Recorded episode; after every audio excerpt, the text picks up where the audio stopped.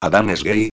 Teniendo en cuenta que trabaja de peluquero en Chueca, que ha sido portada de una conocida revista gay, y que vive con un chico llamado Luis, con el que se rumorea que tienen algo más que amistad, parece que la respuesta es clara. A pesar de eso, Laura lo ha convertido en el protagonista de sus fantasías eróticas. Lo peor de todo es que, cada vez que se encuentra con él, siente que saltan chispas. ¿Son imaginaciones suyas o es deseo lo que ve en sus ojos azules cuando la mira? ¿Qué esconde Laura? Adán es un hombre que ha luchado desde pequeño por mantenerse fiel a sí mismo. Por eso, no entiende cómo una chica joven y atractiva puede dejar que su abuelo controle su vida, convirtiéndola en la encarnación de la señorita Rottenmeier, con una apariencia fría y controlada que lo saca de quicio desde el primer momento. Lo más desconcertante es que, de vez en cuando, una chispa de vida ilumina sus ojos con tanta intensidad que le hace desear deshacerle el moño hortera que siempre lleva y dejarse enredar por sus cabellos de fuego. ¿Conseguirá desvelar sus secretos antes de caer en la tentación? Adriana Rubens La tentación de Adán Pecado original, 2 EPUBR 1, 0 Titibilus 10 de diciembre de 2017 Título original La tentación de Adán Adriana Rubens, 2017 Diseño barra retoque de cubierta Titibilus Editor digital Titibilus EPUB base R1, 2 Para mis tres chicos, porque sois mi aliento, mi vida y mi sueño. Os quiero. Prólogo Adán llamó a la puerta del despacho con un nudo en la garganta. Los tres golpes de sus nudillos contra la tibia superficie de madera sonaron como cañonazos sobre el silencio que reinaba en la casa. Adelante. La autoritaria voz de Francisco Arjona se oyó amortiguada en la distancia, pero, aún así, pudo detectar la impaciencia en su tono. A su padre nunca le había gustado que lo interrumpieran mientras estaba trabajando. Adán entró con decisión aunque los latidos de su corazón estaban a punto de perforarle el tímpano con la fuerza con la que retumbaban en su oído. Aquel despacho frío y oscuro eran los dominios de su padre, y más de una vez había sido el escenario de sus pesadillas, tanto las reales como las soñadas. Al día siguiente cumpliría 18 años, pero, en aquel momento, parado delante del escritorio de su progenitor y bajo el escrutinio de su desaprobadora mirada, volvió a sentirse como un niño asustado. Voy a estudiar peluquería, anunció, haciendo una mueca mental al percibir el temblor en su voz. Tengo mucho trabajo para tener que soportar tus memeces, murmuró Francisco, volviendo su atención hacia los papeles que se amontonaban en su escritorio. Vas a estudiar derecho y no se hable más. Voy a estudiar peluquería, repitió, esta vez con más decisión. Su declaración volvió a captar el interés de su padre. Clavó en él sus ojos oscuros con una mirada que de pequeño había conseguido que se orinase en los pantalones. Pero ya no.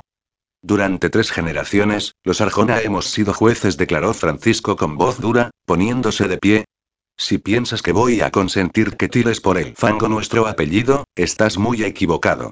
¿Y cómo piensas impedirlo? inquirió Adán, en un arranque de valor. Francisco apretó los puños en una clara amenaza. Eso podía funcionar de pequeño, pero ya no murmuró Adán mirándolo fijamente. Ahora soy más alto y más fuerte. Si me pegas un puñetazo, te lo devolveré, advirtió, con una sonrisa carente de humor. Los ojos de Francisco recorrieron el cuerpo de Adán, sopesando sus palabras, como si se diera cuenta por primera vez de que su hijo era casi un adulto. En el último año había dado un buen estirón y había ensanchado espaldas. Frunció el ceño al percatarse de que, en efecto, ya no podía presentar una amenaza física ante él. Pero su padre no había llegado a ser lo que era por rendirse fácilmente. Sabes que tu madre soñaba con que siguieras mis pasos. Eso demuestra lo poco que la conocías, masculló Adam con rabia. Mamá quería que fuera feliz. Tu madre era una idiota con la cabeza llena de pájaros, escupió con desprecio. Todo esto es culpa suya, por dejar que te mezclaras con esa cría estúpida, por tratar de protegerte cuando merecías una buena zurra. ¿Y, qué es lo que consiguió? Hacer de ti un niñato afeminado. Teniendo en cuenta que habían enterrado a su madre el día anterior, que él hablara de esa forma de ella estuvo a punto de hacerle perder la razón. Voy a estudiar peluquería, reiteró Adán apretando los dientes, con el cuerpo tenso, esforzándose por no lanzarse contra su padre y molerlo a golpes. Eso era lo que él quería. Ponerlo a su nivel y eso era justo lo que su madre siempre había evitado. Francisco Arjona jugó su última carta. Si sigues con esa tontería, te echaré de casa y te desheredaré, sentenció. No voy a consentir que ensucies mi nombre y hagas de mí el hazme reír de todos mis amigos y conocidos con tus mariconadas. Ese era el quid de la cuestión. Su reputación. A Francisco Arjona, juez del Tribunal Supremo, lo único que le preocupaba era su imagen de puertas para afuera. Era un hombre muy respetado y valorado en su círculo de amigos, con los que compartía una ideología fascista. No iba a permitir que nada obstaculizara sus aspiraciones políticas en la extrema derecha. Hasta entonces, su madre había sido el único motivo por el que Adán había permanecido en aquella casa, bajo las continuas palizas de su padre por tratar de hacer de él el hombre que esperaba que fuese. Pero ahora que ella ya no estaba y contaba con ello, por eso tengo la maleta esperando en la puerta, apuntó Adán, con una fría sonrisa. Y que sepas que voy a hacer lo posible para que mis mariconadas te exploten en la cara, añadió, antes de salir del despacho. Adán se fue de aquella casa sin mirar atrás. Parte 1. El comienzo. Capítulo 1. Laura observó con curiosidad al concurrido grupo de personas que se habían reunido en la capilla del tanatorio Parque San Isidro para dar el último adiós a tía Susan, la proscrita del clan Watson. Que ella fuese la única de aquella ilustre familia que estuviese allí presente era la triste prueba de que la mujer había sido desterrada hacía mucho tiempo de sus corazones. Desde que Susan tomó la decisión de seguir los dictados de su corazón y casarse con un hombre que no era de la aprobación del patriarca de los Watson, había sido expulsada para siempre de la familia. Porque nadie osaba contradecir a Sir Edmund Watson sin pagar un precio.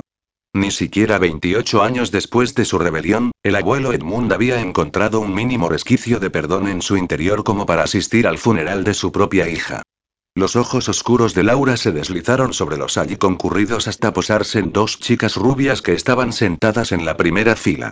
Se mantenían muy unidas, apoyadas la una en la otra, como intentando sacar fuerzas mutuamente para sobrellevar aquel triste momento. Nunca las había visto en persona, pero las reconoció al instante. Eva y Esther, sus primas. Desconocía totalmente que tenía familia en España hasta que cumplió 15 años. Su madre nunca lo había mencionado, aunque también podía ser porque casi no se hablaban. Durante los últimos años, Eve, su madre, no había hablado con nadie.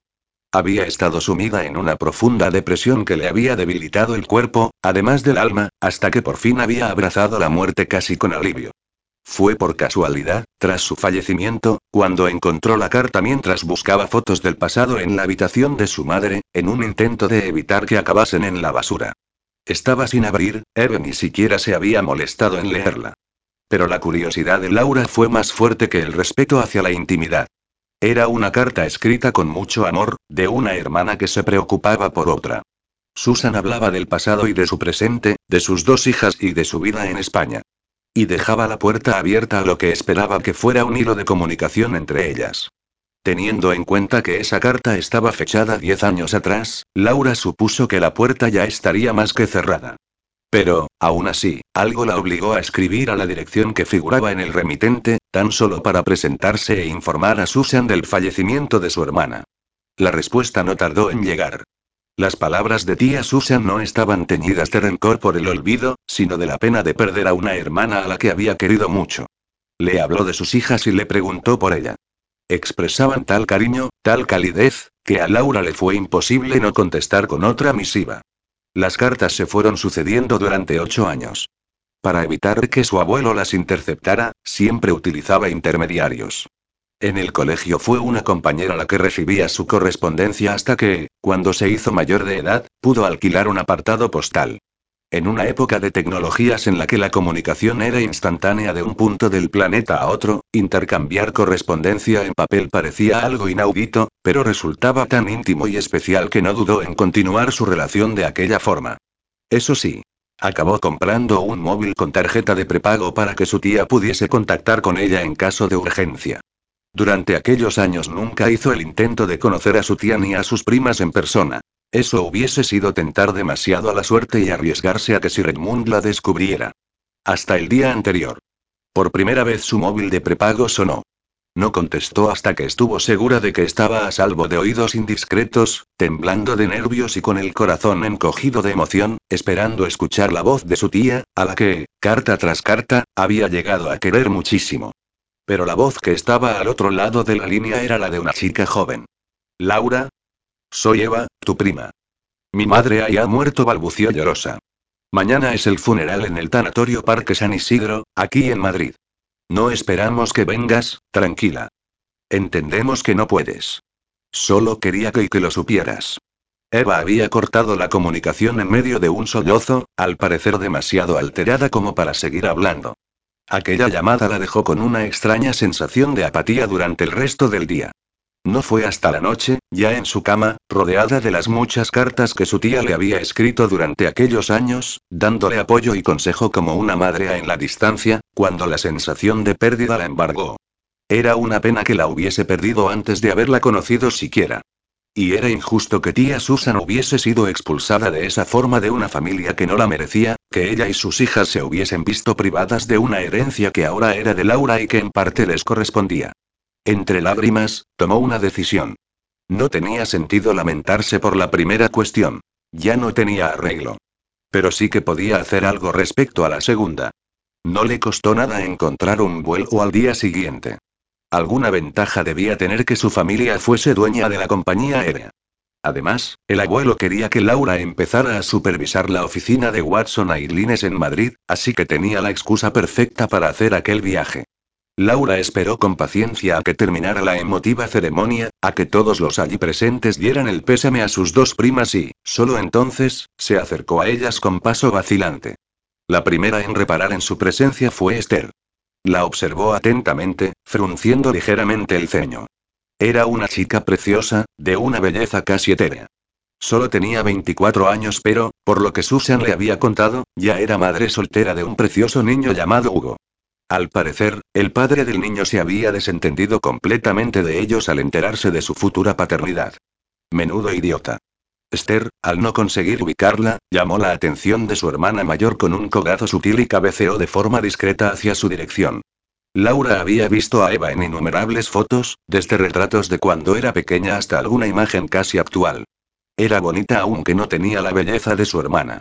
Había estudiado peluquería y al parecer no le faltaba trabajo. Parecía tener la vida más o menos resuelta, incluyendo un novio al que Susan no le terminaba de gustar. Su tía le había contado que sus hijas habían heredado el mismo gusto que ella por los hombres. Era una triste ironía que el hombre por el que Susan había roto con su familia y por el que había dejado Inglaterra había resultado ser un marido infiel e irresponsable, que había terminado largándose con una veinteañera hacía ya muchos años. Pero lo peor es que, por como hablaba de él en sus cartas, Susan lo había amado hasta el final. Muy trágico. Cuando los ojos verde ambarinos de Eva se clavaron en ella, Laura sintió un nudo en el estómago. Era una mirada que impactaba, franca y abierta. Emanaba una esencia reconfortante que invitaba a acercarse a ella. Y Laura se sintió atraída hacia su prima de forma inevitable. Yo y yo soy, balbució, cohibida, cuando estuvo solo a un paso de distancia.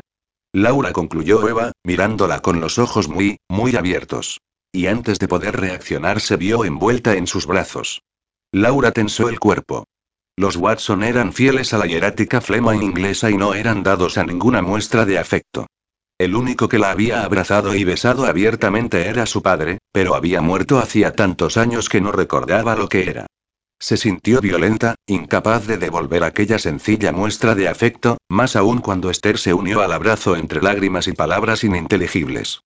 Tampoco pudo compartir los apasionados sollozos de las hermanas Cala, su férrea educación pesaba demasiado para abrirse de aquella manera, pero, rodeada de tanto cariño, una sensación de pertenencia la empezó a recorrer. Ellas eran su familia. Y en aquel instante, cualquier duda que tuviese sobre si estaba haciendo lo correcto se evaporó. Fue entonces, al levantar la vista sobre el hombro de Eva, cuando reparó en él. Veintitantos, muy alto, con el cuerpo atlético y el pelo rubio hasta los hombros, tan hermoso como un ángel. Mientras lo miraba embelesada, él estaba parado a un metro de distancia en actitud alerta, con los brazos cruzados sobre el ancho pecho y el ceño fruncido clavado en ella, con una expresión curiosa pero, sobre todo, desconfiada. Chicas, debemos continuar, susurró el hombre con voz queda. Las tres mujeres se separaron con reticencia, y juntos caminaron en silencio hacia la salida de la capilla mientras Laura espiaba de forma disimulada al hombre que abrazaba de forma protectora a sus primas. Ese era el infame Rafa, el novio de Eva. El que tía Susan decía que le recordaba mucho a su exmarido. No le terminaba de encajar. Según Susan, Rafa era un hombre despreocupado, irresponsable y poco de fiar. En cambio, el rubio que andaba en silencio a su lado parecía tan insólido, que estuvo tentada a preguntarle si podía hacerle un hueco entre sus fuertes brazos, como si intuyese que él la mantendría a salvo de todos sus miedos. Capítulo 2. Una vez terminadas las exequias, Susan Watson fue incinerada, según su última voluntad, para que sus cenizas pudiesen alimentar el hermoso magnolio situado en el parterre del retiro, tarea que, llegado el momento, tendrían que hacer con total disimulo porque lo más seguro era que estuviese prohibido ir dejando cenizas de difuntos en un parque público. Va a ser difícil volver a casa sabiendo que ella no va a estar allí, musitó Esther con tristeza, cuando por fin todo terminó. Si quieres, puedo quedarme unos días contigo y con Hugo, susurró Eva, cogiéndola de la mano. A Rafa no le importará.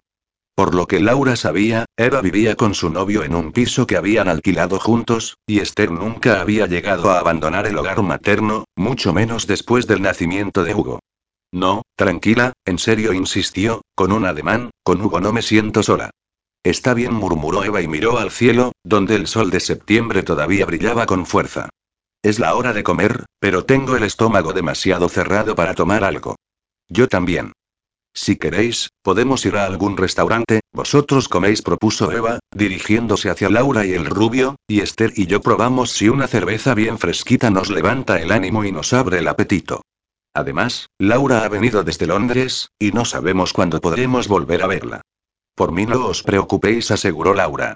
A partir de ahora voy a tener que venir a Madrid todas las semanas por cuestiones de trabajo, así que nos podremos ver en otra ocasión. Pero si en verdad queréis que os acompañe a comer, encantada. Había ido a primera hora a las oficinas que Watson Airlines tenía en la calle Santiago de Compostela para así tener el resto del día libre, ya que como su vuelo de vuelta a Londres no salía hasta las 7 de la tarde, tenía tiempo de sobra para comer con ellos y cumplir su misión. ¿Te vienes? Preguntó Eva al rubio, esperanzada. Sé que estás muy liado, pero nos vendría bien tu compañía, aunque solo sea para que evites que los mocos me chorreen hasta el suelo, añadió cuando el rubio le tendió en silencio un pañuelo de papel para que se limpiase la nariz goteante. Ya sabes que estoy a tu completa disposición, murmuró él, dándole un pellizco cariñoso en la mejilla. Laura se sintió un poco incómoda al ver aquel íntimo intercambio de afecto.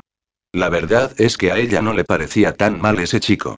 Es cierto que no parecía demasiado amigable, pero se mostraba muy protector y cariñoso con sus primas, sobre todo con Eva. Cogieron un taxi y las tres chicas se sentaron detrás, mientras el rubio lo hacía en el asiento del copiloto, para decidir así su destino mientras, entre tanto ellas se ponían al día entre susurros. Cuando el taxi por fin se detuvo, después de casi 20 minutos de travesía, Laura se sintió más unida a sus primas que a cualquier otro miembro de la familia Watson. ¿Nos has traído a Chueca? Preguntó Eva al bajar del coche y mirar alrededor. Tú me has dejado elegir, y esta es la zona que mejor conozco, respondió el rubio, encogiéndose de hombros. En el bar de Álvaro se come muy bien. Laura observó con curiosidad el lugar donde el taxi los había dejado. Era una amplia plaza peatonal, rodeada de edificios señoriales de cinco plantas salpicados de numerosos balcones, que formaba un conjunto muy agradable a la vista. Comercios de barrio, gente sentada que tomaba algo en la terraza de un bar, protegiéndose bajo sombrillas de aquel inusual calor de mediados de septiembre. La estampa tenía mucho encanto. El lugar elegido por Adán era un bar que se llamaba a la vuelta de la esquina.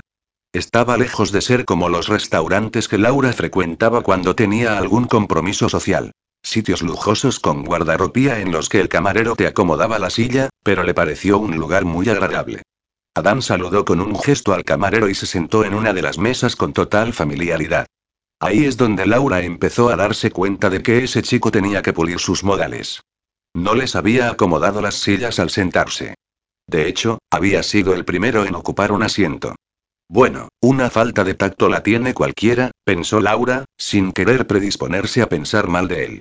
Hoy vienes muy bien acompañado, comentó el camarero, joven y atractivo, cuando se acercó a ellos.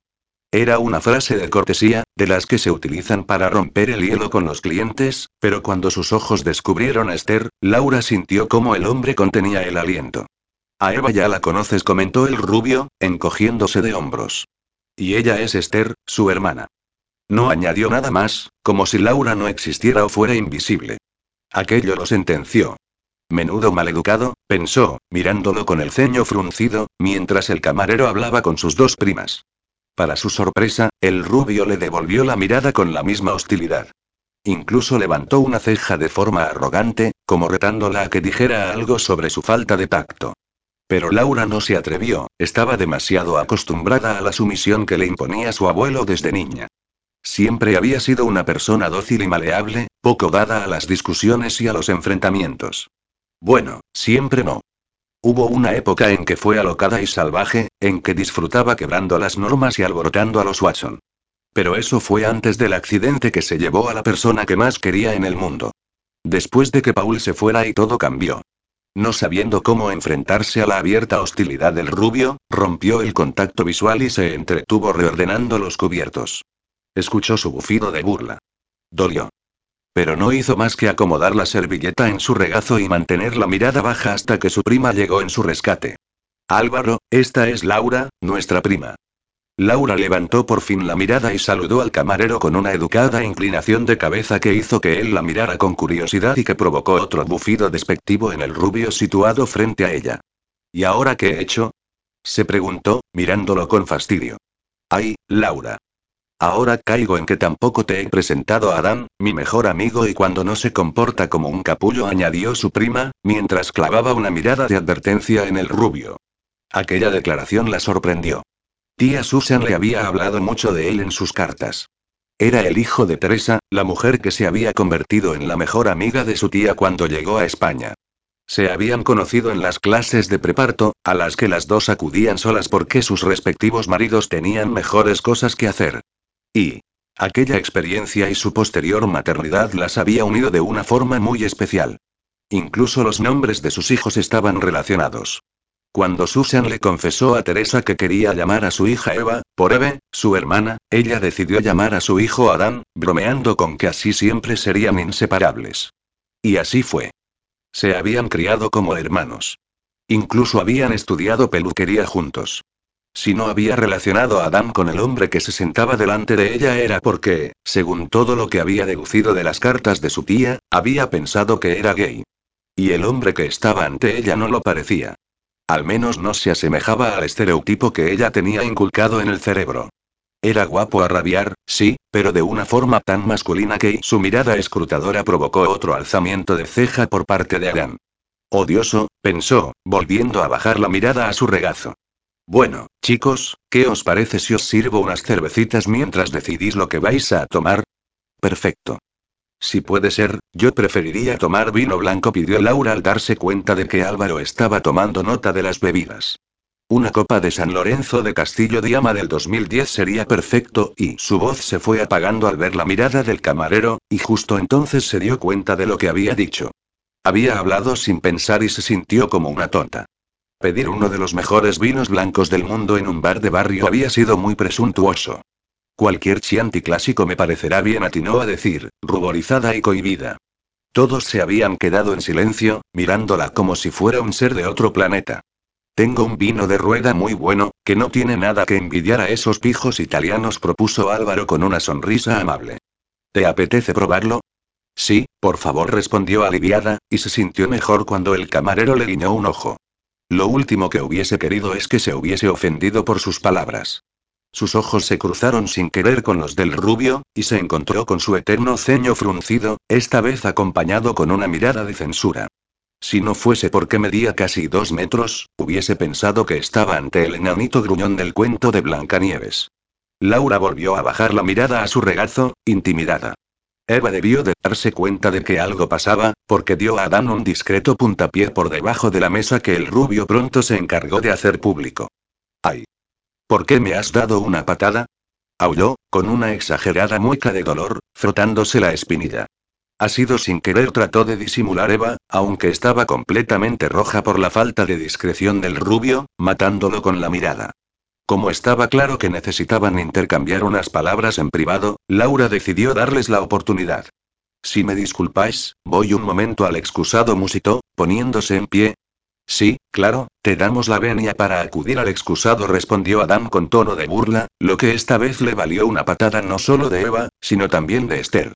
Laura abandonó la mesa con los puños apretados, en un esfuerzo por controlar un impulso que hasta entonces no se había creído capaz de sentir. El homicida. Córtate un poco, oyó la voz de censura de Eva a sus espaldas, te estás comportando como un cretino. ¿Pero la habéis oído? Actúa como si fuera la reina de y ya no alcanzó a escuchar más.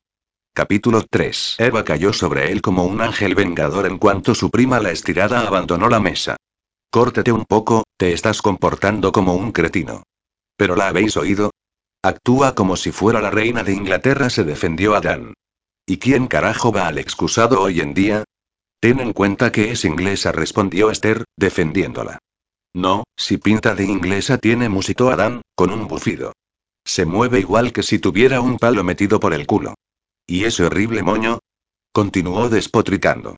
Joder, si lo lleva cubierto con una redecilla para que no se le escape ningún pelo. Cuando la he visto por primera vez, he pensado que era la reencarnación de la señorita Rottenmeier pero en pelirrojo, aunque creo que ella era alemana. ¿No vio el rápido cruce de miradas que intercambiaron las hermanas Kala? ¿Y qué me dices de esas enormes gafas de pasta pasadas de moda? inquirió Eva con fingido disgusto. Bueno, si la chica tiene problemas de visión, está claro que tiene que llevarlas, empezó a decir Adán, sin darse cuenta de que estaba defendiéndola. Puede que no sean las más favorecedoras, pero te recuerdo que yo también las llevé durante un tiempo, y no es algo de lo que uno deba burlarse. A mí lo que me ha espantado es ese horrible traje de chaqueta que lleva, apuntó Esther, simulando un escalofrío. Hay gente que de verdad tiene un gusto pésimo para vestirse. Cada uno es libre de vestir como quiera, señaló Adán, de forma automática. Ten en cuenta que la chica tenía que acudir primero a una reunión y luego a un entierro. Tampoco podías esperar que viniera con un vestido floreado o con vaqueros. Recuerdo que hubo un tiempo en que mi padre me obligaba a llevar una ropa realmente horrenda y yo cayó y negó con la cabeza como si se estuviera deshaciendo de un mal recuerdo. Además, sois sus primas. Que yo la critique está bien, pero vosotras deberíais y dejó de hablar al captar un intercambio de sonrisas entre las chicas. ¿Os estáis quedando conmigo? preguntó, perplejo. Solo un poco reconoció Esther, con una abierta sonrisa, juntando el dedo índice con el pulgar. Su móvil, situado encima de la mesa, empezó a vibrar. Es Julia, llamará para contarme cómo ha comido Hugo, dijo, al tiempo que cogía el teléfono. Mejor me voy fuera a contestar, añadió, levantándose de la mesa.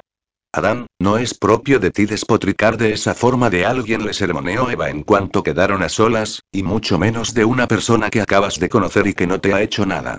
Lo sé, convino él, y se pasó los dedos por el pelo con un gesto nervioso. Pero hay algo en ella que no me gusta. Callaron durante un momento mientras Álvaro servía las bebidas y les dejaba los menús. ¿Y no será que te recuerda una parte de tu vida que te gustaría olvidar? Susurró su amiga. Adán miró a Eva con exasperación. Lo malo de haber sido casi inseparables desde la cuna era que no le podía ocultar nada. Sus debilidades y sus pasiones. Sus sueños y sus peores pesadillas. Ella las conocía todas. Incluso las había compartido en cada momento. Por eso lo conocía mejor que nadie en el mundo. Puede ser, reconoció por fin, con un suspiro. Mentira. Había dado justo en el clavo, pensó, sintiéndose desnudo ante ella. Adán había sido un niño atípico dentro de una familia chapada a la antigua. ¡Qué chorrada! La verdad es que hubiese sido un niño extraño incluso dentro de una familia convencional. ¿Por qué? Pues porque, mientras otros niños se emocionaban con los deportes o con los videojuegos, a él siempre le había fascinado peinar muñecas. No le importaba la ropa que llevasen ni de qué estilo fuesen.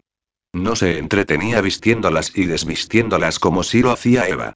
Tan solo le interesaba que tuviesen el pelo largo para que él pudiese practicar sus habilidades. Y tenía muchas. Lo supo la primera vez que echó mano al gusto de la señorita Pepis que los Reyes Magos le dejaron a Eva cuando tenía seis años.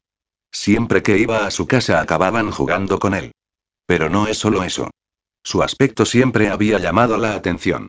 Su melena rubia, sus grandes ojos azules de pestañas largas y espesas, un rostro de facciones tan bonitas que resultaban casi femeninas, y un cuerpo estilizado y elegante y esa había sido su sentencia.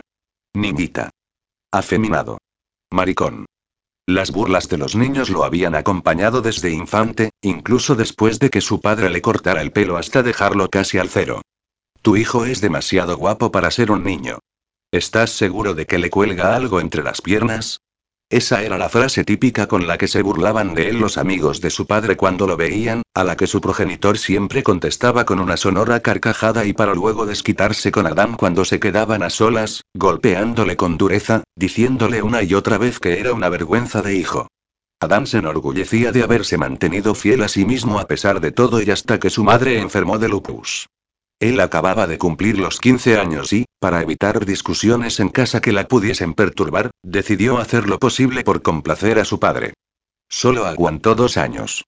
Dos años en los que dejó de ser él mismo para convertirse en otra persona. Un adolescente serio y formal con el pelo corto y la raya a un lado, que vestía con la ropa que elegía su padre y decía lo que él quería oír. Empezó a actuar como un autómata. Durante ese tiempo incluso rompió todo contacto con Eva, avergonzado por haberse convertido en aquello que detestaba. ¿Y qué consiguió? Nada. Francisco Arjona nunca estaba satisfecho, las palizas continuaron, y su madre empeoró. Así que, en vista de los resultados, Adán decidió volver a ser él mismo. Al menos si le tenían que pegar, que fuera por defender su forma de ser. Por lo poco que Eva le había contado de su prima, Laura era el resultado del carácter controlador del ilustre Sir Edmund Watson. Ella se había convertido en la personificación de todo por lo que Adán se había revelado.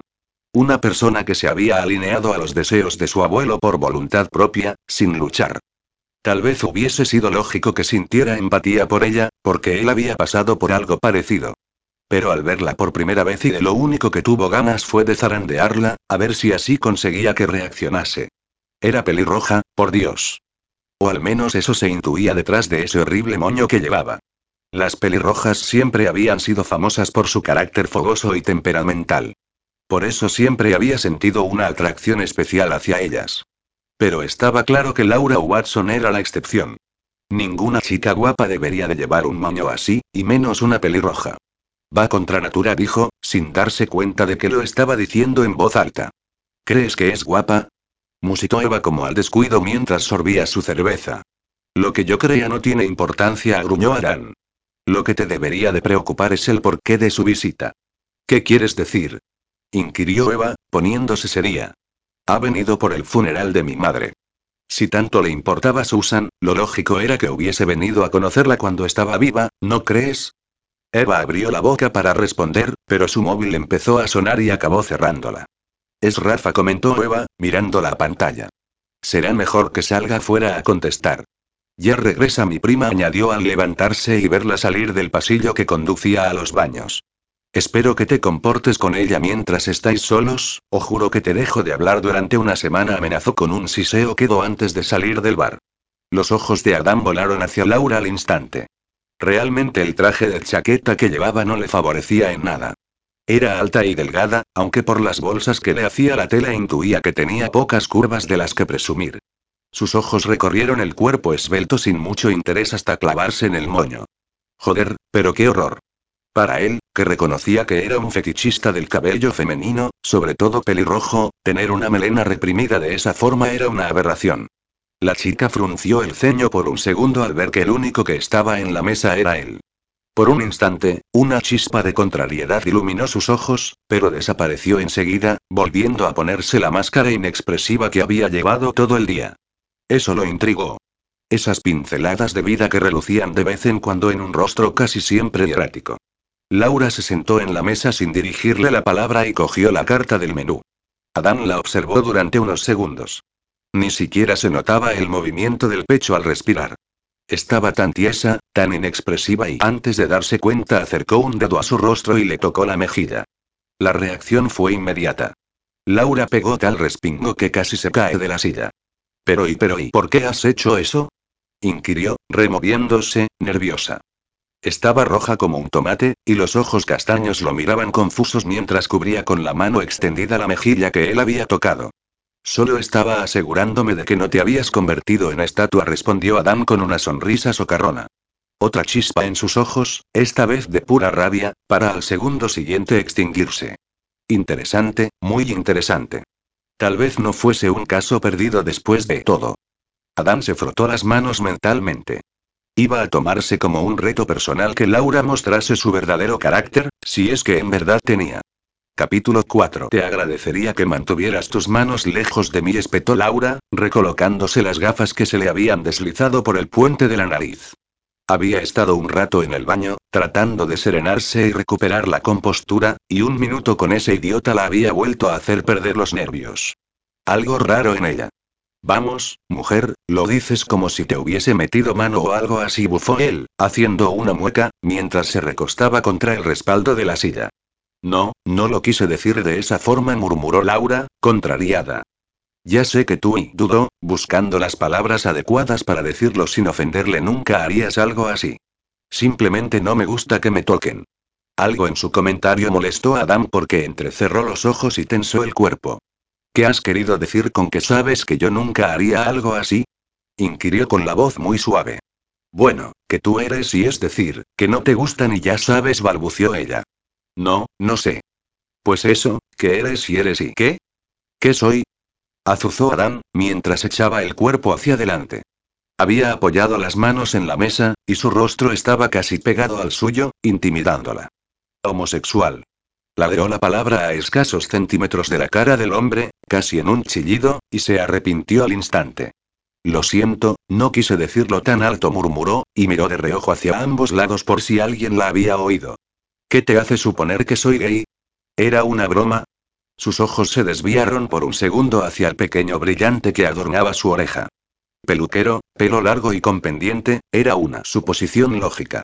Más aún si sumabas todo lo que sabía de él. Laura rememoró mentalmente algunos de los comentarios que había leído en las cartas de su tía. Adán y Eva se pasaban las tardes jugando con el gusto de la señorita Pepis. Era como tener una tercera hija. Adán, siendo como es, se siente muy cómodo al lado de las mujeres. Es injusto que Adam tenga más gracia para llevar tacones que yo. Por mucho que lo conozca, ese chico nunca deja de sorprenderme. Si vieses las pintas que llevaba Adam subido a una carroza en el desfile del Día del Orgullo Gay. A Adam le han ofrecido mucho dinero por salir de modelo en una conocida revista gay. Con lo guapo que es no me extrañaría que saliese en la portada. Tía Susan escribió que tenías mucha elegancia llevando tacones a dujo, diplomática.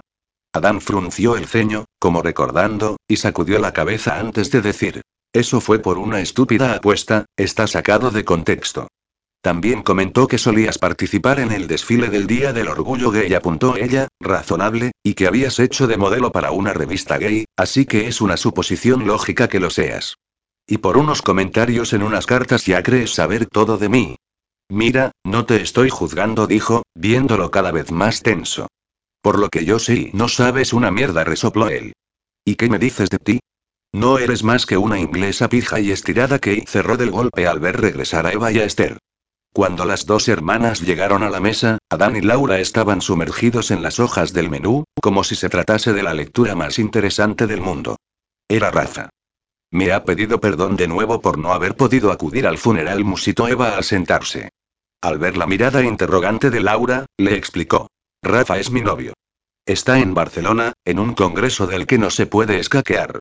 Y no empecéis a decirme que es idiota y que no me merece porque hoy no estoy de humor para eso, advirtió, mirando a Adán y a Esther, quienes parecían que fuesen a decir algo. Así que la opinión de tía Susan sobre el novio de su hija también era compartida por ellos. Visto lo visto tenía que darles la razón. ¿Qué clase de hombre no remueve cielo y tierra para estar con su pareja en un momento así, ofreciéndole todo su apoyo y su amor? ¿Todo bien por aquí? preguntó Eva, cambiando de tema. Genial. Respondió Adán, con una sonrisa inocente. Sus ojos se clavaron en Laura como retándola a que dijera lo contrario. Vuestra prima y yo hemos estado conociéndonos un poco. Justo le iba a preguntar cómo es que habla tan bien español siendo inglesa. Mi padre era español, reveló, bebiendo un sorbo de su copa. ¿Era? inquirió Adán. Murió cuando yo tenía siete años.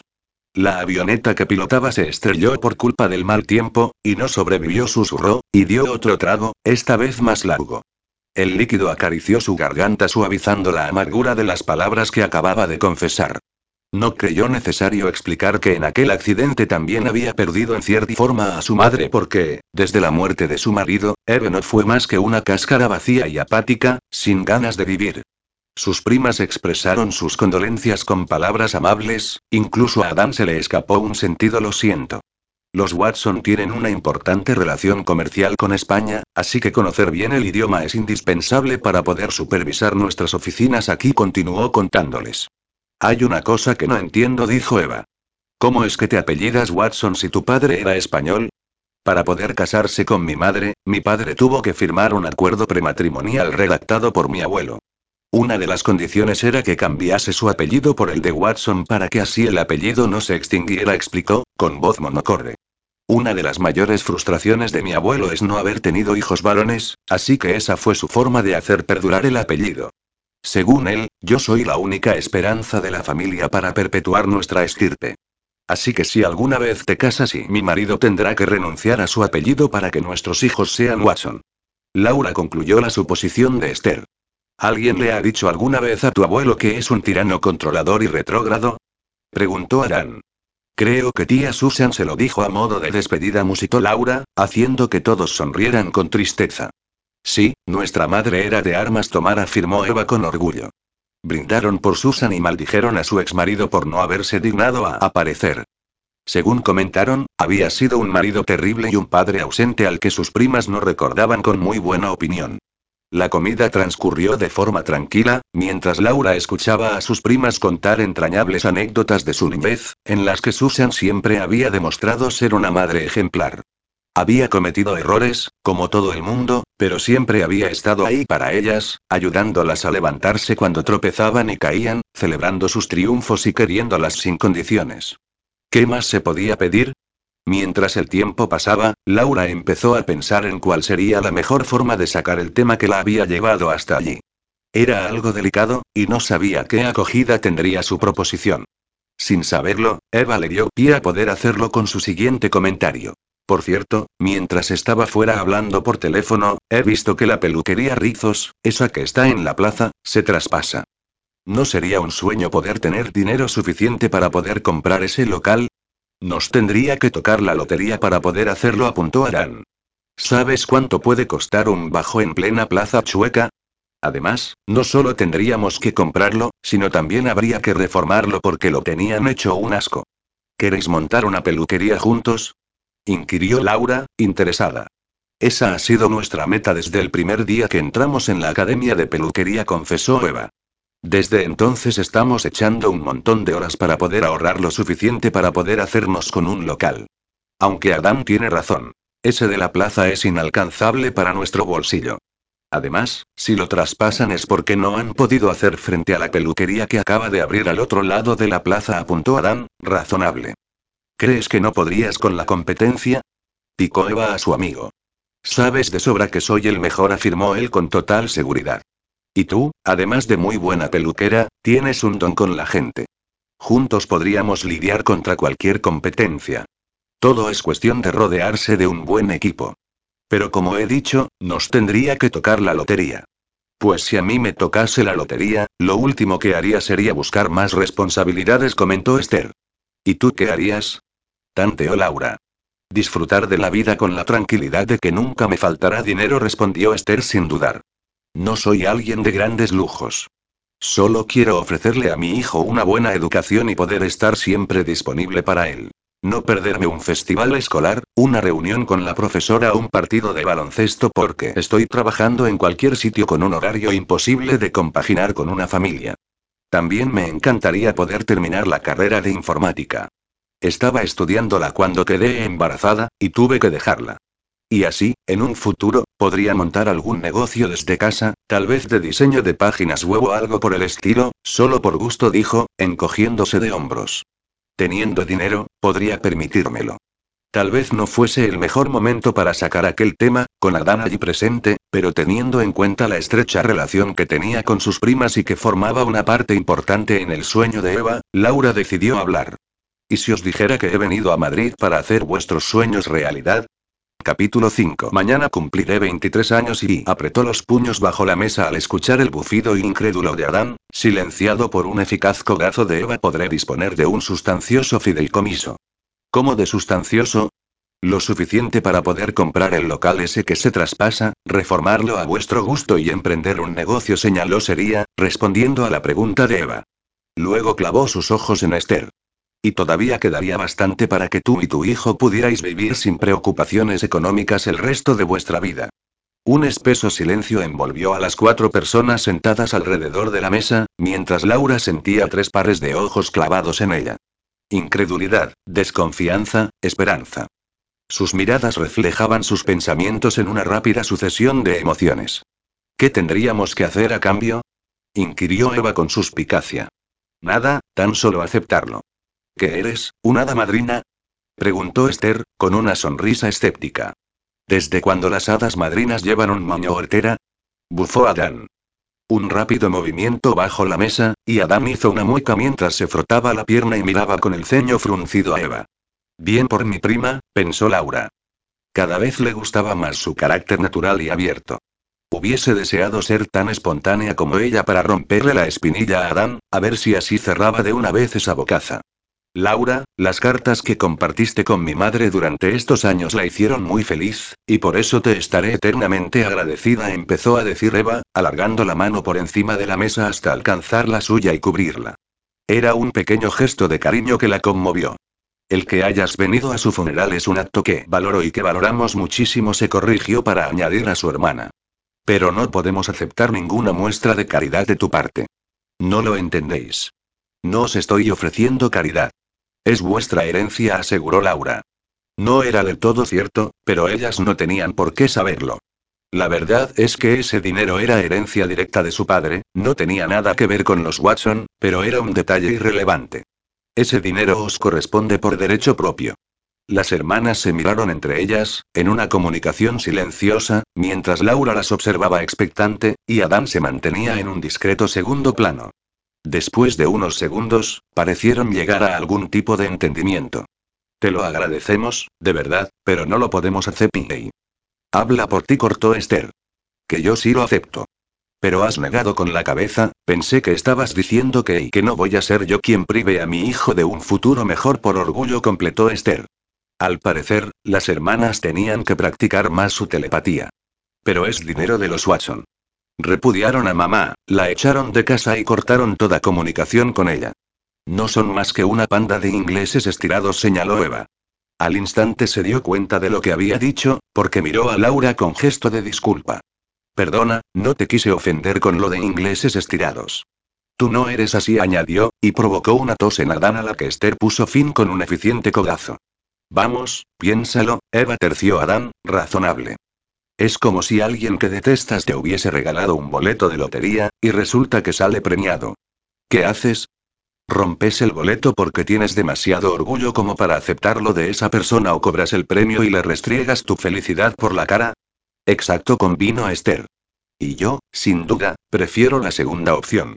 Yo y Eva dudó, no del todo convencida. No creo que me sintiese cómoda aceptando ese dinero sin más. Me sentiría como vendida. Además, ¿tu abuelo está de acuerdo en que repartas ese fideicomiso con nosotras? Ese fideicomiso me pertenece. Yo puedo hacer lo que quiera con él, y mi abuelo no puede objetar nada al respecto, explicó, aunque evitó decir que iba a hacer lo imposible para que su abuelo nunca se enterara de que lo había repartido con sus primas porque se enfadaría muchísimo. ¿Ves lo que quiero decir? Es tu fideicomiso, no nuestro. A mis ojos, tenéis el mismo derecho que yo a tener esa herencia. Como Laura vio que su prima, siendo una persona idealista, no iba a aceptar ese dinero sin más, probó otro camino para convencerla. Está bien, míralo de otra manera. Tú quieres montar un negocio y necesitas dinero, apuntó Laura. Y yo tengo dinero y me gustaría invertirlo en un negocio rentable. ¿Estás proponiendo que nos asociemos? inquirió Eva, con un brillo de interés en la mirada. Exacto. Yo me convertiría en la socia capitalista, y tú en la parte activa del negocio. Justo cuando terminó de decirlo, Adam clavó en ella una mirada intensa, difícil de descifrar, pero que irradiaba hostilidad. Laura no comprendió el porqué de esa mirada, hasta que Eva habló. La verdad es que sería estupendo, pero no puedo dejar de lado a Adán en esto. Ese es nuestro sueño, explicó Eva, cogiendo la mano de Adán, lo que hizo que la cara del hombre se relajara visiblemente. De los dos. Juntos. Es lo que siempre hemos planeado desde niños. Está bien, lo podemos contratar, accedió Laura. No se me da bien recibir órdenes, declaró Adán, prodigándole otra de esas miradas ceñudas. No funcionaría. Adam no aceptará nada más que una parte igualitaria de la sociedad, explicó Eva. Además, es el mejor peluquero que conozco, tiene un verdadero don. Sin él, el negocio no tendría el mismo éxito, te lo aseguro. ¿Quieres dejar de hablar de mí como si no estuviese presente? gruñó él. Sé hablar por mí mismo, no necesito que me vendas como si fuera un accesorio de peluquería. Su único defecto es que tiene un carácter bastante difícil, añadió Eva en un susurro confidente, como si el aludido no la pudiese oír, de forma que le arrancó otro grudido. ¿Difícil? Menudo eufemismo. Ese hombre era una mezcla de miradas ceñudas, gruñidos y bufidos. Un cromañón sin evolucionar y malhumorado. Laura pensó que, con la facilidad que tenía su prima para hacer sentir cómoda a la gente, con que fuera solo una peluquera aceptable no le costaría conseguir la fidelidad de sus clientes, pero no dijo nada. Empezaba a conocer a Eva. Era una persona orgullosa, fiel e idealista. No aceptaría el trato sin que Adán formara parte de él. Bueno, si es tan bueno como dices, sería un error no incluirlo en el negocio, ¿verdad? Accedió, sabiendo que se iba a arrepentir en un futuro de aquella decisión. Está bien. Os propongo lo siguiente. Una sociedad entre los tres a partes iguales. Yo pongo el dinero, y vosotros el talento. ¿Qué os parece? ¿Hablas de algo equitativo? ¿Los tres tendríamos la misma potestad para tomar decisiones?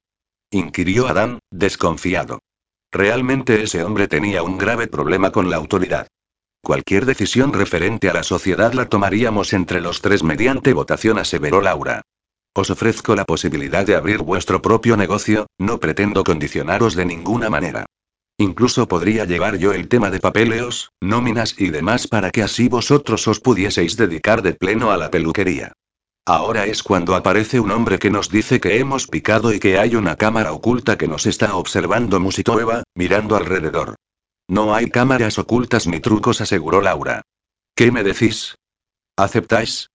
Adán y Eva se miraron durante unos segundos antes de que Eva se girase hacia ella con una sonrisa. ¿Dónde hay que firmar? Sí, gritó Esther, entusiasmada. Laura tuvo que ponerse en pie para recibir los abrazos de sus primas. Estaban eufóricas por aquel inesperado giro del destino que les acababa de cambiar la vida.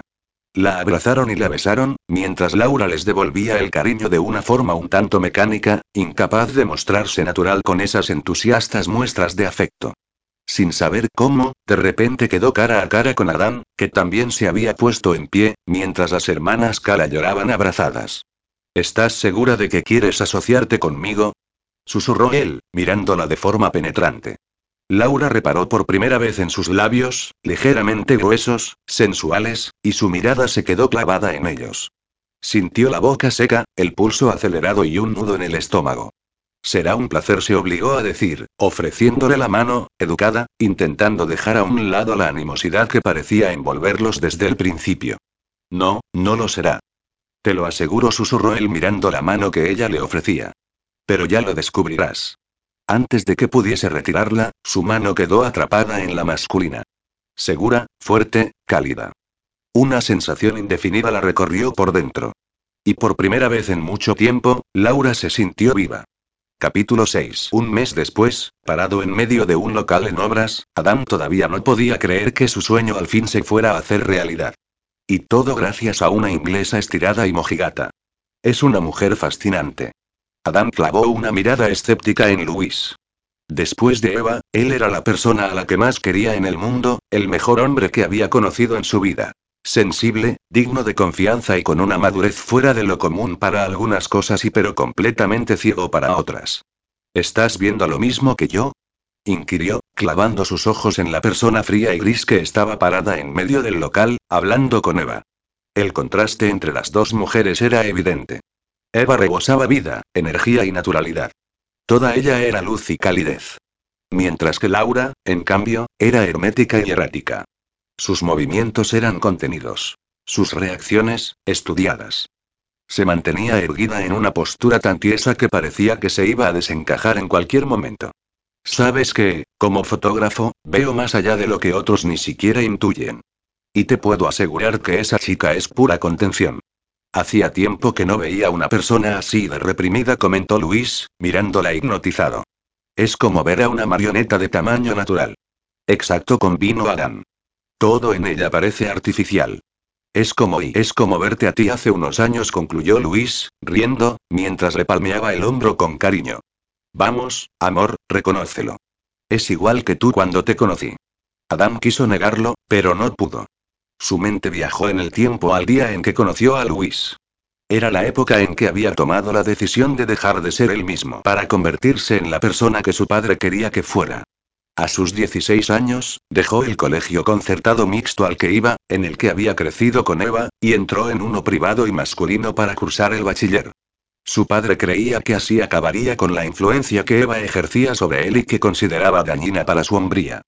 Francisco Arjona pensó que, rodeado de hombres, las rarezas de su hijo acabarían por desaparecer. No obstante, no contó con que Luis fuese uno de sus nuevos compañeros de clase. Luis era gay, y todos en la clase lo sabían, no era un secreto. Su familia lo quería y lo había aceptado. Él estaba orgulloso de lo que era, no lo escondía, aunque tampoco lo proclamaba a los cuatro vientos. Tal vez por eso, por su seguridad en sí mismo y por su discreción, sus compañeros lo respetaban, y se llevaba bien con todos. Nunca olvidaría el momento en que entró en clase por primera vez. Luis, este es de los tuyos, pero en versión pija bromeó un chico delgado, con la cara llena de granos, al ver entrar a Adán por la puerta. Adán se quedó de piedra, sin entender muy bien la puya. Lo que estaba claro es que se acababan de meter con él, y pensó que tendría que liarse a puñetazos el primer día de clase. Por eso le sorprendió la voz socarrona de un chico al contraatacar. ¿Lo dices porque es más guapo que tu novia? Siento decirte que todos en la clase son más guapos que ella. Todos menos tú. La clase estalló en carcajadas por la réplica, incluso el chico de los granos rió a su pesar, y distendió el ambiente. Adán se quedó allí parado, sorprendido, mirando al tal Luis. Solo se podía describir con una palabra. Hermoso. Pelo oscuro y rizado, piel canela y unos sorprendentes ojos verdes de espesas pestañas oscuras. Un conjunto exótico y sensual. Luis le guiñó un ojo y lo invitó a sentarse a su lado, en el único sitio que quedaba libre, así que Adam se vio obligado a acercarse a él. Relájate, chico, si actúas a la defensiva cuando se meten contigo, te atacarán más, le aconsejó Luis, en un susurro quedo. Lo mejor es que respondas con humor y con naturalidad. Sus ojos recorrieron con una mueca inconsciente su pelo engominado y su peinado con la raya a un lado, su suéter de cuello de pico por el que asomaba una camisa de marca y sus pantalones de pinza. Aunque visto lo visto, la naturalidad en ti es difícil de encontrar. ¿Quién te ha elegido ese luz cortera? ¿Tu abuelo? Mi padre, pensó Adán, incómodo consigo mismo por primera vez en su vida, bajo aquella mirada analítica. No, tu novia justo después de habérmela follado contestó, de malos modos, embarado. El chico acusó sus palabras con una exagerada mueca de dolor. Eso ha sonado demasiado a la defensiva, así que intuyo que he estado cerca del blanco, apuntó Luis, de buen humor. Y teniendo en cuenta que soy gay, que menciones a mi novia no me altera en absoluto. Que confesara su homosexualidad de aquella forma tan abierta impactó tanto a Adam que por un momento se olvidó de que no tenía que ser él mismo, y lo miró intrigado. ¿Eres gay? Yo sí, respondió Luis, sin perder la sonrisa, divertido por la evidente fascinación de Adán, que había pasado a mirarlo como si fuera un fenómeno de la naturaleza. ¿Y tú? La voz de Eva lo trajo de vuelta al presente. Adán llamó. Laura y yo no nos ponemos de acuerdo con la paleta cromática para decorar el local, y el contratista necesita saberlo ya para comprar el material, comentó, enseñándole dos bocetos. ¿Cuál te gusta más a ti? Adán estudió los diseños con minuciosidad. Uno mostraba el dibujo de una peluquería en tonos blancos, negros y rojos, creando un ambiente moderno y sexy. En el otro boceto el dibujo se repetía, pero esta vez en tonos blancos, grises y verdes, que le daban un toque fresco y divertido. Las dos eran buenas opciones, pero, teniendo en cuenta que el verde era su color preferido, la elección para él era clara. ¿Cuál te gusta más a ti? preguntó a Laura, interesado. La verdad es que me gustan los dos, pero prefiero el verde, respondió ella, tras un momento de vacilación, sorprendida porque él le preguntase. Pues entonces, el rojo eligió a Dan, sin dudar, devolviendo los bocetos a Eva, que trotó encantada hacia el hombre que dirigía las obras. Por el rabillo del ojo vio que Laura se tensaba, y se giró hacia ella. ¿Algún problema? inquirió, arqueando la ceja, retándola a que dijera algo. Ninguno respondió ella, con docilidad, bajando la vista. Tal y como acordamos, las decisiones se toman por mayoría, añadió, digna, y siguió a Laura con su peculiar postura erguida. Como si tuviera un palo metido por el culo, pensó Adán, mirándola con disgusto. Interesante, comentó Luis a su espalda. ¿Qué te resulta tan interesante? inquirió Adán, mientras se giraba hacia él. En ese momento, la luz que entraba del exterior reveló un ligero morado en el pómulo del hombre del que hasta entonces no había reparado. ¿Te has dado un golpe? Sí, ya sabes que a veces puedo ser muy torpe, murmuró Luis, súbitamente incómodo, y se llevó la mano a la cara, en un gesto protector. Iba despistado y me comí el marco de una puerta. Pues parece que te han dado un bofetón, murmuró Adán, rozando con cuidado la mejilla de Luis. Por cierto, hace mucho que no te veía, casi dos meses. ¿Va todo bien entre Jacobo y tú? Jacobo era el novio de Luis desde hacía poco más de un año. No era santo de su devoción, pero Luis parecía estar muy enamorado. Todo genial, como siempre respondió Luis, y apartó la cara, incómodo. Pero nos apetecía desconectar un poco del mundo y centrarnos en nuestra relación, explicó, encogiéndose de hombros. Además, no me cambies de tema. Estábamos hablando de ti, no de mí. El verde es tu color favorito. ¿Y qué? Que si no estuvieses empeñado en llevarle la contraria a Laura, te habrías decantado por el boceto en verde. El rojo también me gusta, murmuró Adán. Y es jodidamente satisfactorio ver cómo la señorita Rottenmeier se tensa cada vez que le llevo la contraria, confesó, con una sonrisa diabólica. ¿Y qué pretendes picándola de esa manera? Adán clavó sus ojos en Laura, pensativo. ¿Sabes? La primera vez que la vi pensé que era una persona fría y sin carácter, explicó, sin apartar la vista de ella. Justo en ese momento Laura lo miró, y un destello de pura rabia asomó a sus ojos oscuros antes de que volviera a ocultar su expresión bajo una máscara inexpresiva. Pero de vez en cuando aparece una chispa de vida en ella que no es una persona sin carácter, convino Luis. Es una persona muy reprimida, tal y como eras tú cuando te conocí. Una bomba de relojería que con el estímulo adecuado puede estallar, advirtió. Lo sé. Y he decidido ayudarla como tú me ayudaste a mí. Así que vas a picarla hasta que explote. Ese es el plan, reveló, con un guiño. ¿Y por qué no dejas en paz a la chica? Sabes que soy un sádico que disfruta con el dolor ajeno. Ese comentario le valió una mirada escéptica por parte de Luis. Joder, ella ha hecho nuestros sueños realidad, musitó, poniéndose serio de repente. Aunque no sea consciente de ello, necesita ayuda. ¿Y tú te vas a convertir en su caballero de brillante armadura? Más bien en su pesadilla particular, replicó Adán, mirándola con intensidad. Y no voy a parar hasta que se desmelene. Capítulo 7. Durante los siguientes dos años, los encuentros entre Adán y Laura fueron una pelea increciendo con Eva actuando de mediadora entre ellos. Adán era consciente de que sus puras eran cada vez más crueles, pero, conforme pasaba el tiempo, sus esperanzas de conseguir que aquella chica reaccionase y dejase de comportarse como una muñeca de cera eran cada vez más escasas. Eres una amargada, le dijo una vez. La espalda de Laura se había erguido, rígida, pero ella había callado y bajado la mirada. Para poder ocuparte de algo, antes deberías sacarte del culo el palo de escoba ese que esa vez Eva le había cortado antes de que él pudiera terminar y solo había conseguido que un brillo de ira nublara los ojos de la chica por un instante, para luego desvanecerse sin más. ¿Tú? ¿Y qué puedes saber tú de juguetes sexuales? Por cómo te comportas siempre, en la cama debes de ser una frígida pasiva. En aquella ocasión Adán se pasó de la raya, lo supo al ver el rostro de Laura. Ella empalideció, como si las palabras la hubiesen golpeado físicamente, haciéndolo sentir miserable cuando la escuchó murmurar. Tienes razón, ha sido una mala idea. Tal vez por eso, aquella vez, cuando Eva le pidió que se disculpara, lo hizo. Laura, yo y carraspeó para aclararse la garganta. Quería pedirte perdón por lo del otro día, por haber dicho que eras una frígida pasiva. Laura lo miró con asombro por un segundo, para después esbozar una sonrisa tan complácida que lo obligó a reconsiderar sus disculpas. Supongo que también debería disculparme por llamarte reprimida. Su sonrisa se borró al instante, sustituida por un brillo de pura furia en sus ojos marrones que refulgieron como topacios ahumados cuando contestó, muy tiesa. No me llamaste reprimida. No, entonces solo lo pensé, replicó Adán, quien la miró con inocencia y sonrió para sí mismo al ver cómo Laura apretaba los puños en un intento por controlarse. Y como toque de gracia, antes de irse, añadió. Ya que estamos, ¿te he dicho alguna vez que me recuerdas a la señorita Rottenmeier o solo lo he pensado? Fuera. Una palabra. Un grito.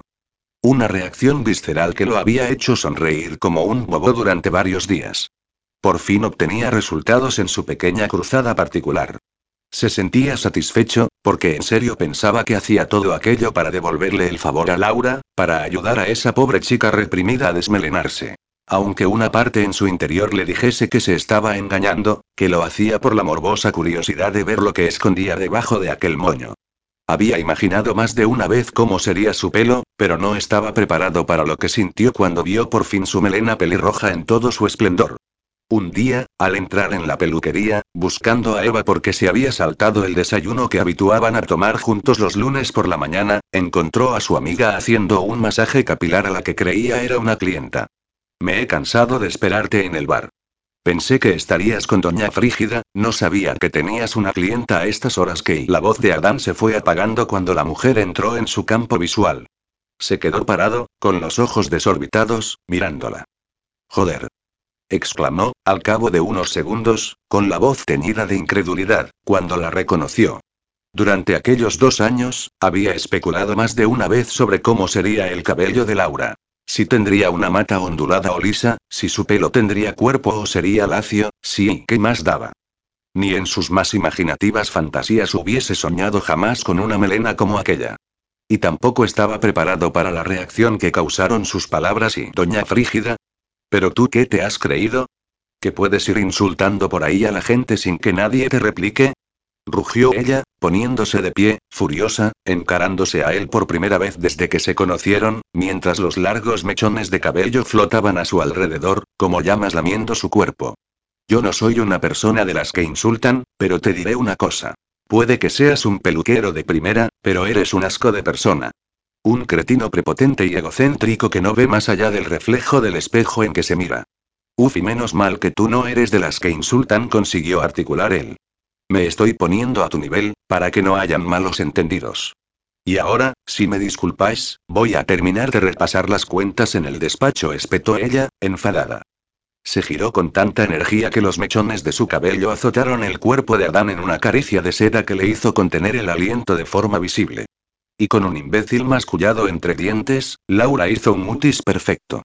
Espléndida, pensó él, completamente seducido por aquella muestra de temperamento, mientras se acariciaba la zona donde el cabello de ella había dejado una marca de fuego. Y fue entonces cuando todo se desencajó. Demasiado carácter, demasiada belleza reprimido sin más. ¿Por qué? ¿Qué llevaba a una mujer a alinearse de aquella manera a los designios de un hombre que la tiranizaba hasta el punto de anularla como persona? El dinero no era, ya que había compartido una fortuna con sus primas. Y aquello lo hizo sospechar. ¿Y si su altruismo ocultaba algo más? Había intentado razonar con Eva, transmitirle sus sospechas, pero ella hizo oídos sordos, demasiado fiel a su prima para ver algo malo en ella. Y no fue hasta más tarde que comenzaron los actos de sabotaje en la peluquería y alguien filtró sus bocetos del desfile para las celebraciones del Día del Orgullo Gay, cuando sus sospechas encontraron la mejor cabeza de turco. Tú filtraste mis bocetos a Paradiso, acusó a Dana Laura, implacable. ¿En serio me estás acusando de filtrar tus bocetos a Paradiso? Laura le clavó una mirada tan herida, tan vulnerable que por un momento vaciló. Pero fue solo un segundo. Sí, creo que has sido tú. Y creo que, además, has estado saboteando la peluquería, que cambiaste los tintes y nos colaste las cucarachas, y que eres culpable de y de traer las diez plagas sobre la peluquería y que hayas tenido que sacrificar a tu primogénito, atajó Laura con voz seca, sorprendiéndolo otra vez con un nuevo arranque de genio. Esta ha sido la gota que ha colmado el vaso. Estoy harta de aguantar tus insultos, tus recriminaciones y, ahora, tus acusaciones. Y Adán entonces comprendió que era lo que no encajaba en Laura. ¿Y por qué lo aguantas? inquirió, clavando las manos en el escritorio, justo enfrente de ella. Llevamos casi dos años así, cualquier otra persona esquivaría esta situación y tú, en cambio, sigues viniendo lunes tras lunes a aguantar mis pullas. Explícamelo. No tienes ningún derecho a exigirme explicaciones, y menos después de haberme acusado de una cosa tan horrible, replicó Laura, poniéndose de pie, Apoyó las manos sobre el escritorio, en una simetría de la postura de Adán, y mostró la actitud desafiante que solo dejaba relucir cuando él la sacaba de quicio. Pero ten por seguro que no te vas a librar de mí. Para bien o para mal, estamos atados en esta sociedad, así que déjame a mí los números y tú ocúpate de lo que mejor sabes hacer, que es cortar el pelo. Estaban rostro contra rostro, los dos jadeantes por el enfado. Y entonces Adán lo vio. Una mirada rápida a su boca, un destello fugaz, un brillo carnal. Contuvo el aliento como si le acabasen de pegar un puñetazo en el plexo solar. Ella lo deseaba. Aquella certeza casi lo hizo tambalearse porque, en su fuero interno, desde que vio su melena de fuego danzando a su alrededor, miles de imágenes eróticas habían invadido su mente con ella de protagonista. Te equivocas. Cortar el pelo se me da muy bien, pero no es lo que hago mejor, susurró, recolocándole las gafas que se le habían resbalado hasta la punta de la nariz, con un gesto delicado que la hizo ruborizarse. ¿Y qué y qué es lo que mejor sabes hacer? Aquella pregunta le resultó de lo más provocativa, no por la intención, sino por la falta de ella. Sus ojos agrandados y sus mejillas sonrosadas demostraban tal vulnerabilidad e inocencia que despertaron todos sus instintos depredadores. Tal vez algún día te lo muestre, respondió. Y se juró allí mismo que desvelaría los secretos que escondía Laura, acabaría con su horrible moño para siempre y, ¿por qué no?, caería en la tentación de dejarse enredar en sus cabellos de fuego. Tarde o temprano lo haría. Parte 2. Tarde o temprano. Capítulo 8. La mujer lo miró a través de sus largas pestañas cobrizas. Llevaba una semana acudiendo a aquel local solo por el placer de observarlo, porque aquellos minutos de boyerismo disimulado la hacían sentirse más excitada de lo que se había sentido en toda su vida. Él era Adán, el hombre primigenio, tan hermoso como un ángel y la lívido de un sátiro y o al menos eso se comentaba. Se decía que una noche en su compañía te hacía alcanzar cotas de placer inimaginables y que le gustaba jugar duro y sin reglas. Aquella discoteca eran sus dominios de caza. Cada noche una presa diferente caía fulminada bajo su hechizo. Nunca era la misma. El que lo había probado, lo miraba con la esperanza de que rompiera su regla y volviera a ser elegido por otra noche más. El que todavía no había sentido el placer de su compañía, lo miraba expectante, capaz de hacer un pacto con el diablo con tal de que él reparase en su existencia. Ella no entraba en ninguna de esas categorías porque era el tipo de persona a la que él nunca elegía. Una mujer. No tenía esperanza alguna de estar con él, pero eso no quitaba que él se hubiese convertido en su secreta obsesión. Por eso acudía allí cada noche, solo por el placer de observarlo, porque su mera visión la hacía sentir cosas que hasta entonces no había sentido. Solo permanecía allí hasta que se decidía a elegir. Porque para ella, el verdadero espectáculo era verlo seducir. Sus miradas, sus gestos, su expresión corporal. Era inigualable. Aquella noche parecía que no se decidía a actuar. Recostado en un cómodo sofá, al otro lado de la discoteca, un afortunado moreno acariciaba su torso con la esperanza de ser el elegido, mientras él bebía de su copa con indiferencia. Eso es lo que más le llamaba la atención. La sensación que daba de aburrimiento. Como si lo hubiese hecho y visto todo, y nada le hubiese sorprendido. La mujer miró su reloj con impaciencia. Esa noche estaba tardando más de la cuenta en decidirse. Levantó la vista, dispuesta a darle una última mirada acariciadora a modo de despedida y no lo encontró. Miró alrededor, sus ojos bailaron sobre los cuerpos sin rostro que se retorcían en las sombras, envueltos por el sonido de los altavoces. Y cuando pensaba que había perdido su rastro, apareció ante ella. Justo delante, mirándola con una intensidad que la hizo contener el aliento. Señorita Watson, ¿puedo retirarle ya su taza de té? Laura levantó la mirada del portátil, desconcertada.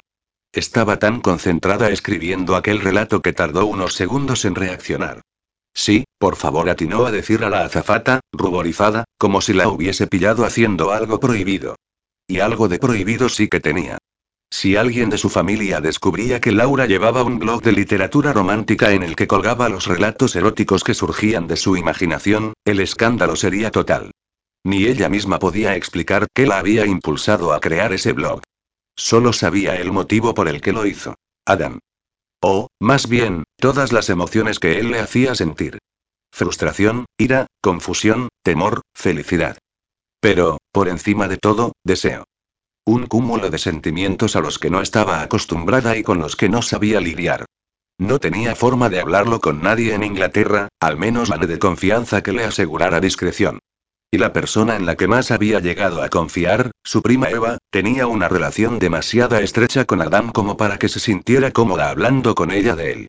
Así que optó por contarlo a todo el mundo y a nadie en particular bajo un estricto anonimato y mediante el uso de un blog. Un lugar en el que Laura podía ser ella misma y hablar de las dos cosas que más le apasionaban en el mundo. La novela romántica y Adán.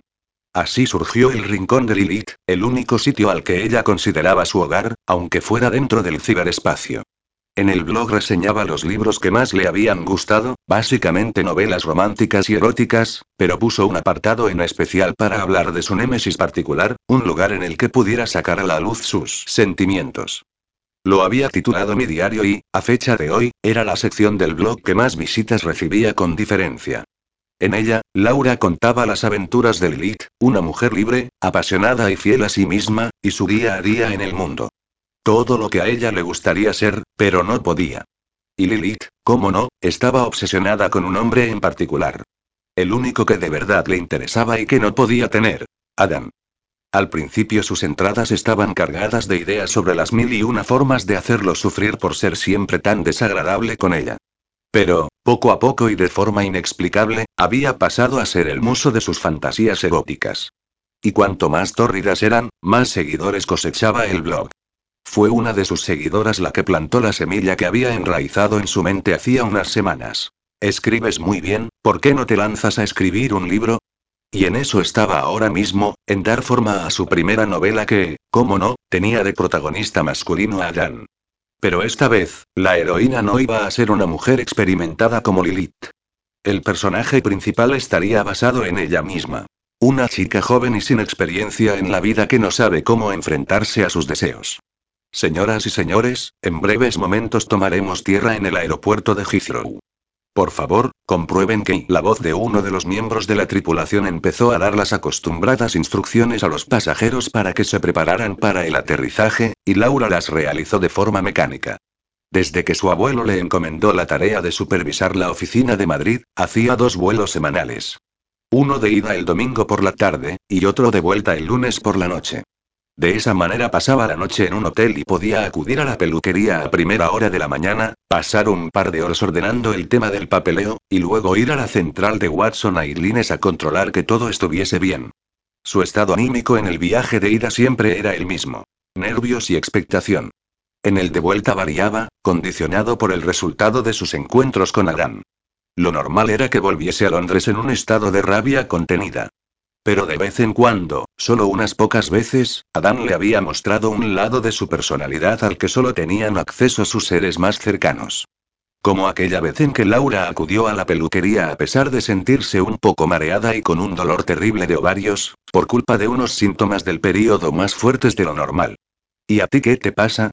inquirió Adán, al verla pálida y más apática de lo normal. No me encuentro muy bien, musitó ella, con debilidad. ¿Estás incubando algún virus? insistió él, mirándola ceñudo. No, es si cosas de mujeres, confesó ella, cohibida por hablar de un tema tan íntimo. Él la había mirado durante unos instantes, sin comprender, hasta que Eva salió en su ayuda. Está con la regla, tradujo, de forma directa. Y a pesar de que los anuncios de compresas intentan hacerte creer que durante el periodo todo es maravilloso, que las nubes son de algodón y vomitas arcoíris, la realidad es que es una mierda, al menos los primeros días. Él había salido de allí, mascullando algo que sonó así no tiene gracia meterse con ella, para volver al cabo de unos minutos, con una taza de chocolate caliente. He oído decir que el chocolate ayuda en estos casos, murmuró, poniendo la taza sobre el escritorio en el que estaba trabajando. Fue la única explicación, lo único que dijo antes de volver a salir del despacho. Un pequeño detalle que dejó a Laura con una sonrisa tonta que le duró varios días en la boca. O la vez en que se le cayó del bolso el último libro que estaba leyendo. Brezo Blanco, de Nieves Hidalgo, una de sus escritoras españolas preferidas de novela romántica. Adán lo cogió del suelo y lo miró con curiosidad. Laura esperaba algún tipo de burla o algún comentario despectivo sobre sus gustos en literatura. Por desgracia, el género romántico era continuamente infravalorado por muchas personas, sobre todo por hombres. ¿Es bueno? preguntó él, leyendo con interés la sinopsis. Mucho contestó ella, sorprendida. ¿Te importa dejármelo cuando lo termines? ¿Tú lees literatura romántica? inquirió ella, descolocada. Leo de todo. También romántica, admitió él, encogiéndose de hombros, como si fuera algo normal. De vez en cuando apetece leer una historia que sabes que va a tener un final feliz. Desde aquel día le había dejado varios libros, y habían comentado algunos de ellos. Un paréntesis agradable entre sus continuas batallas. Y debía reconocer que, si antes era atractivo, desde entonces le resultó irresistible y cuando no se comportaba como un cretino. La sacudida del avión al aterrizar la trajo de vuelta a la realidad. Miró por la ventanilla, pero lo único que divisó fue una fantasmagórica neblina húmeda y gris que parecía envolver aquella ciudad de forma perpetua. O tal vez fuese su estado de ánimo. Por fin en Londres, su casa y pero no su hogar. Capítulo 9. Como era habitual, uno de los Bentley de la familia la esperaba en el aeropuerto y la llevó directo a Watson Manor, una monumental mansión de estilo Tudor situada a las afueras de Londres. Porque sí, a sus 25 años, Laura todavía vivía en la mansión familiar. La razón era sencilla. Su abuelo así lo quería. Según Edmund Watson, una familia unida era una familia fuerte y, para afianzar el vínculo, lo mejor era vivir todos bajo el ilustre techo que había servido de morada a cuatro generaciones de la familia. Como su palabra era ley, nadie había osado nunca contradecirlo. Bueno, alguien sí lo hizo una vez. Tía Susan. Y el precio que había pagado por ello había sido muy alto. Las puertas de la mansión se abrieron para darle la bienvenida. Señorita Watson, espero que su estancia en España haya sido fructífera, saludó Teodor, el mayordomo, al verla entrar. Cada vez que se ausentaba la recibía de la misma manera, y ella contestaba de igual modo. Todo lo fructífera que cabría esperar. ¿Todo bien por aquí? Sin novedades. Aquella era la misma respuesta de siempre, por la que rezaba cada noche para que algún día cambiase. Su abuelo la está aguardando en el despacho, anunció, sorprendiéndola. Aquello sí que era una novedad. Normalmente, como Laura llegaba ya entrada la noche, su abuelo no se reunía con ella hasta el día siguiente. Que estuviese esperándola a aquellas horas solo podía deberse a algo muy importante. Buenas noches, señor, saludó al entrar por las robustas puertas de madera de caoba. ¿Quería hablar conmigo? Siéntete, ordenó Sir Edmund, con su habitual tono autoritario, sin levantar la vista del papel que estaba estudiando. Laura obedeció sin dilación y se sentó en uno de los sillones que había enfrente de su escritorio, expectante. Sabía que no le iba a preguntar cómo le había ido en el viaje ni si había tenido algún contratiempo. Sir Edmund daba por hecho que si algo andaba mal, él sería el primero en saberlo. A pesar de que en los últimos años no saliese de la mansión. Laura sospechaba que había desarrollado cierto grado de agorafobia, pagaba mucho dinero a un montón de gente para que lo mantuvieran al día de cualquier noticia. Por eso ella siempre había sido muy discreta en sus escapadas a pecado original cuando estaba en Madrid. Lo observó en silencio, mientras el anciano escribía unas anotaciones. Puede que tuviera 82 años, pero estaba en pleno uso de sus facultades y tenía una salud excelente. Su espalda continuaba erguida a pesar de la edad, lo que hacía que su metro setenta de estatura pareciera mucho más. Su complexión siempre había sido delgada, y eso tampoco había cambiado. Incluso su rostro estaba libre de las arrugas propias de la vejez, aunque Laura estaba convencida de que eso se debía a la falta de expresión de sus facciones. Sir Edmund nunca sonreía ni se emocionaba de ninguna. Lo único que parecía no perdonar el paso del tiempo eran las níveas canas que cubrían su cabello antaño oscuro. Hubiese sido atractivo si sus ojos negros no desprendiesen tanta frialdad. Corrían rumores de que Sir Edmund había hecho un pacto con el diablo, y Laura más de una vez lo había creído. Su abuelo la tuvo más de dos minutos allí parada, aguardando, hasta que se decidió a hablar. Como bien sabes, las tasas que las compañías aéreas tienen que pagar en Heathrow son las más caras de Europa y, por el contrario, Barajas es uno de los aeropuertos más económicos en ese sentido, con la capacidad para el tránsito de pasajeros que interesa a nuestra empresa. No te tengo que dar detalles al respecto porque doy por hecho que estás al corriente de todo, explicó, clavando su mirada en ella hasta ver cómo asentía. Las firmas de bajo coste están haciendo estragos en nuestros resultados anuales y, tras mucho meditar, he decidido que una posible solución sea tomar Barajas como aeropuerto de enlace para varias de nuestras líneas. Si Redmond no le estaba pidiendo su opinión, nunca lo hacía. Tan solo daba instrucciones sobre lo que se esperaba que hiciera, y así lo hizo.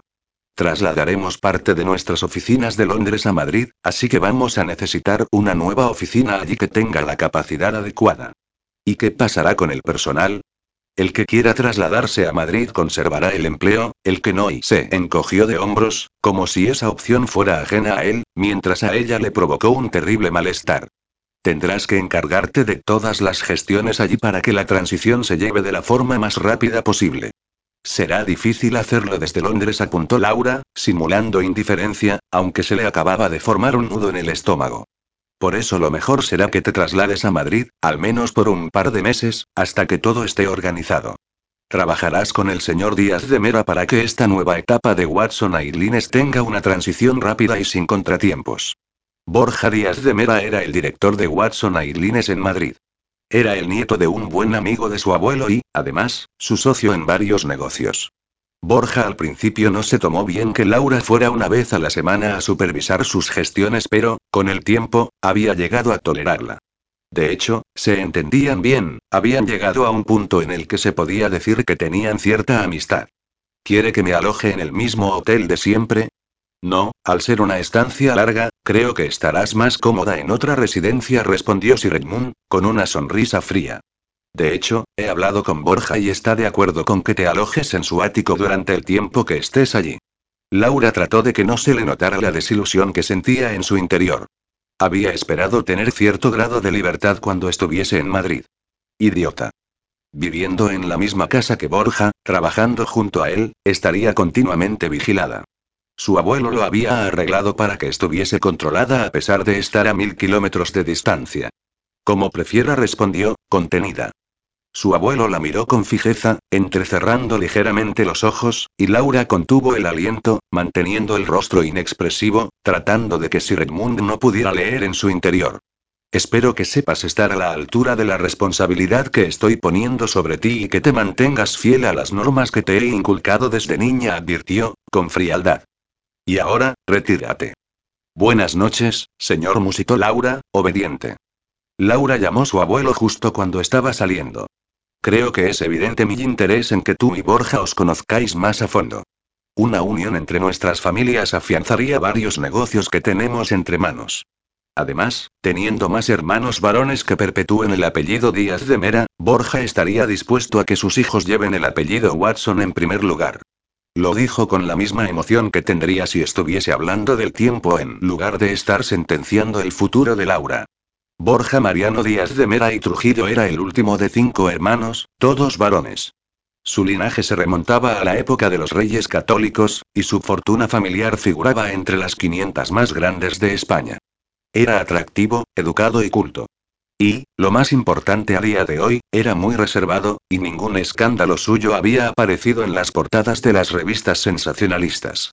Laura era consciente de que no podía conseguir un mejor partido que ese, que además contase con el beneplácito de su abuelo, pero, aún así, no había nada en él que la atrajera de forma romántica. Sí, señor, murmuró ella, con el estómago encogido, girando hacia la puerta.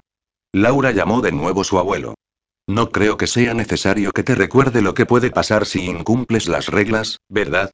añadió, con voz lúgubre. Aquel comentario dolió, e hizo que un conocido sentimiento de culpabilidad le oprimiera el alma. No, señor, respondió, cabizbaja, antes de salir. Subió las escaleras hacia el primer piso con una mezcla indefinida entre el cansancio y la emoción.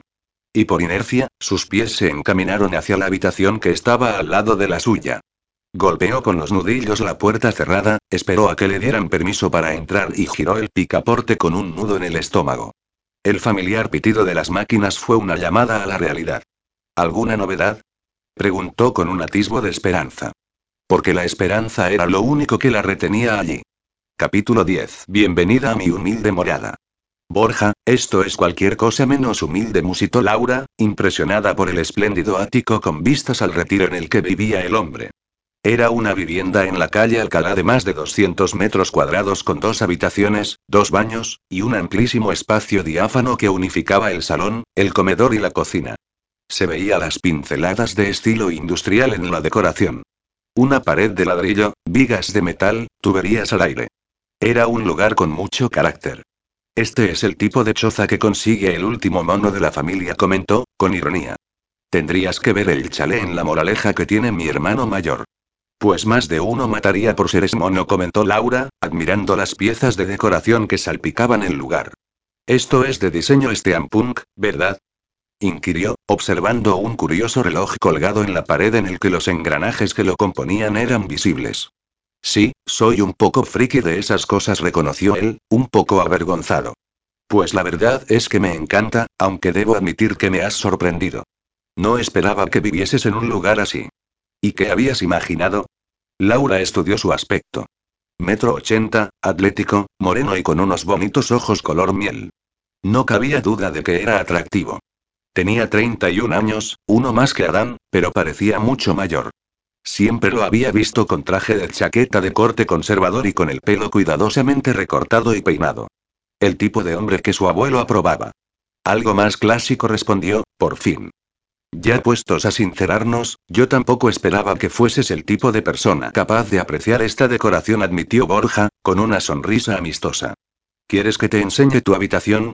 Sí, por favor. Borja le mostró una amplia habitación con baño del mismo estilo decorativo que imperaba en el resto de la casa.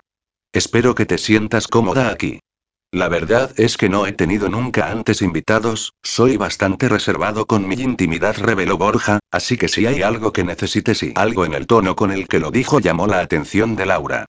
Borja, ¿realmente quieres que me quede a vivir aquí contigo durante estos meses? Él la miró durante unos segundos antes de responder. A estas alturas ya debes de saber que lo que queramos tú y yo carece de importancia.